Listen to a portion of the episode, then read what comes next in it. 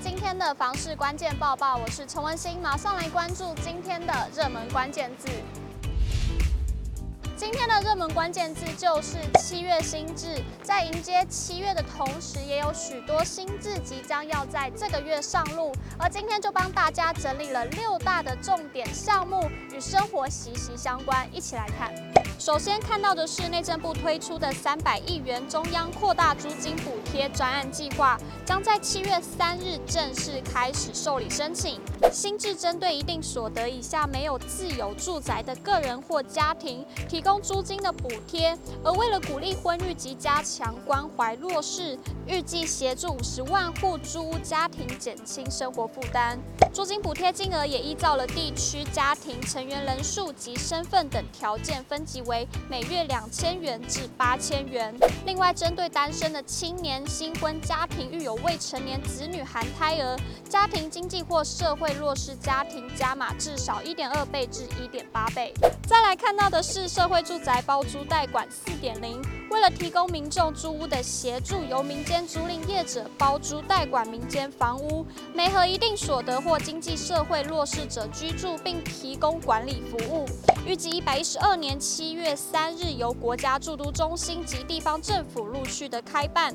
开发期两年，后续管理三年，整体执行至一百一十七年。而健保部分门诊药费、急诊部分负担也将要调整，新修订的急诊部分负担，基层诊所与地区医院不变一百五十元，区域医院调整为四百元，医学中心调整为七百五十元，中低收入户身心障碍。者到基层诊所、地区医院、区域医院维持现行收费，医学中心不分类一律收取五百五十元。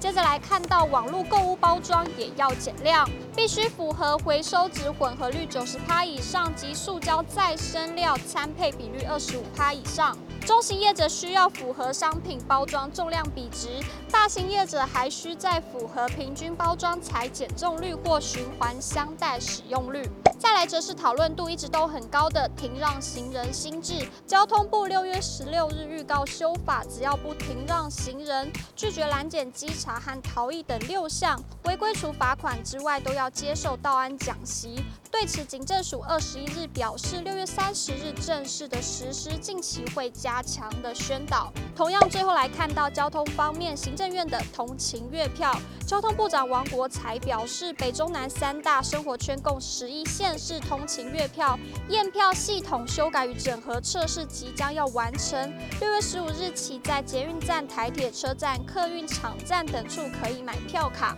七月一日正式上路启用。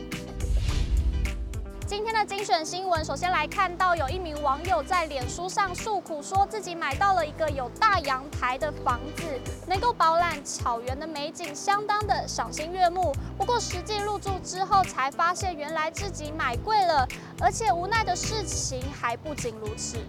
最近天气炎热，一到晚上就会有不少的虫子飞进家里，在客厅的大灯围绕或附在天花板上，直呼一点一点黑压压的一片，真是恐怖，已经快要受不了了。无奈只好请益他人是否有防虫妙招能够传授。板上不少过来人提供解决的办法：先换成黄光的灯，门窗要关好；傍晚就要关窗拉窗帘，避免趋光性。否则像白蚁这种，就算装气密窗，只要有光源吸引它，就会死命的从窗框的细缝钻进来。农粮署过去曾在脸书粉砖上提供车家驱除蚊虫的方法，建议可在室外种植五种植物。分别为香茅、柠檬草、芳香万寿菊、迷迭香、薄荷，还有艾草等等。此外，民众也可以 DIY 香草喷瓶。首先将艾草装满半瓶，再加入七十五趴的酒精烟或瓶中香草，轻轻摇晃之后静置一到两天后即可使用。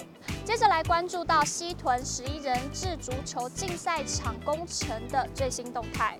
台中近年力推足球运动，并积极新建专用的场地。在西屯八人制足球场去年成功启用之后，全国首座的国际足球运动休闲园区也在上千位市民的见证之下，在今年的四月份动工。而另一座在七十四号快速道路旁的西屯十一人制足球竞赛场，在端午连假期间，工程不停歇。市府运动局长李玉瑞日前及二十四日亲至工程现场关心草皮的铺设情形，对施工团队表达感谢与敬意。他表示，台中市持续完善足球环境，期盼成为人才培育的重要摇篮。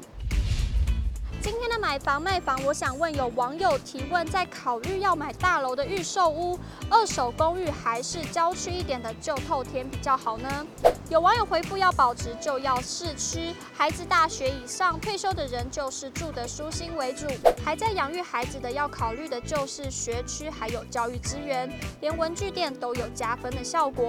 有网友表示，如果是自住，诚心建议买市区的物件。买房的当下，什么都觉得可以忍，等你搬进去之后，一天一天过去，可以忍受的都变成不能忍受了。例如每天上班的路途、周围购物机能的便利性等等。以上就是今天的报报内容。如果你喜欢今天的影片，请不要忘记按赞，还有分享，并且按下订阅支持我们。我们下次见。